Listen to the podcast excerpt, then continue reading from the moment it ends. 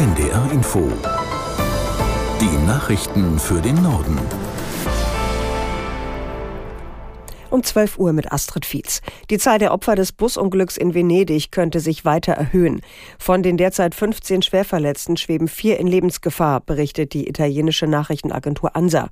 Bis jetzt sind 21 Tote bestätigt. Aus Rom Jörg Seiselberg. Bei über der Hälfte von ihnen ist die Identität noch nicht geklärt. Laut venezianischer Präfektur befindet sich unter den Todesopfern auch ein Mensch aus Deutschland. Vom Auswärtigen Amt aber ist dies bislang noch nicht bestätigt. Der verunglückte Bus soll vorrangig eingesetzt worden sein als Shuttle zwischen der Altstadt Venedigs und einem Campingplatz in Magera.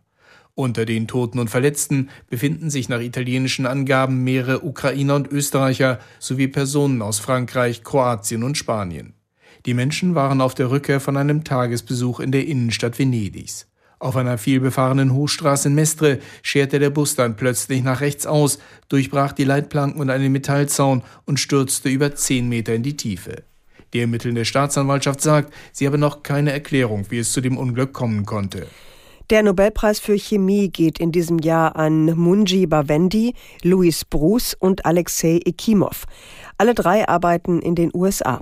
Wie das Nobelkomitee in Stockholm mitteilte, werden sie für grundlegende Forschungen in der Nanotechnologie ausgezeichnet. Konkret geht es um die Entdeckung und Entwicklung von sogenannten Quantenpunkten. Die Strukturen werden auch als künstliche Atome bezeichnet. Sie werden unter anderem in modernen Fernsehern verwendet und sind für die Quantencomputer wichtig.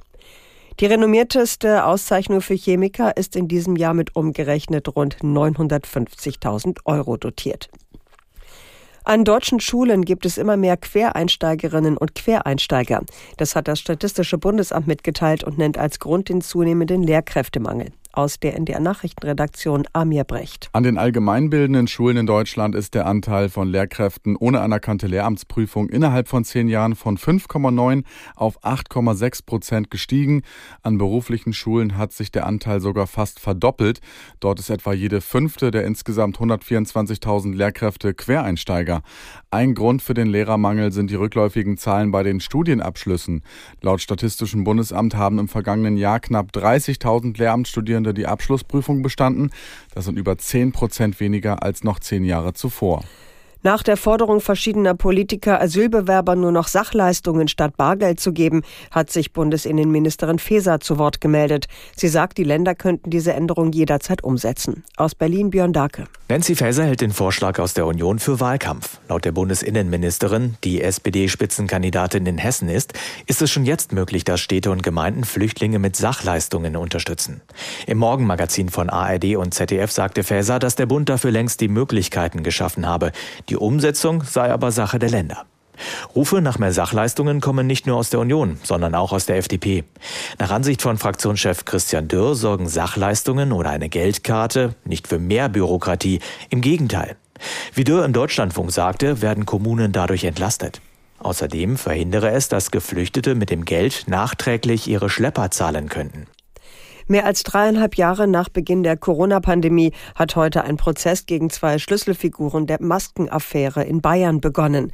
Andrea Tandler, Tochter des früheren CSU-Generalsekretärs Gerold Tandler und ihr Partner müssen sich wegen steuerrechtlicher Vorwürfe vor dem Landgericht München verantworten. Aus München Daniel Knopp. Nachdem Tandler zu Beginn der Corona-Pandemie im März 2020 bei Maskengeschäften Provisionen in Höhe von 26,5 Millionen Euro verdient hatte, wollte die Unternehmerin Steuern sparen und gründete dafür gemeinsam mit ihrem Partner Darius N. eine GmbH in Grünwald. Durch diese Gründung habe Tandler nachträglich Einkommensteuer vermeiden wollen, so die Staatsanwaltschaft heute. Auch habe Tandler in Grünwald von einer geringeren Gewerbesteuer profitieren wollen. Unterm Strich sollen Andrea Tandler und ihre Mitangeklagten 15,2 Millionen Euro Steuern zu wenig bezahlt haben, so die Staatsanwaltschaft München I in ihrer heutigen Anklage. Das waren die Nachrichten.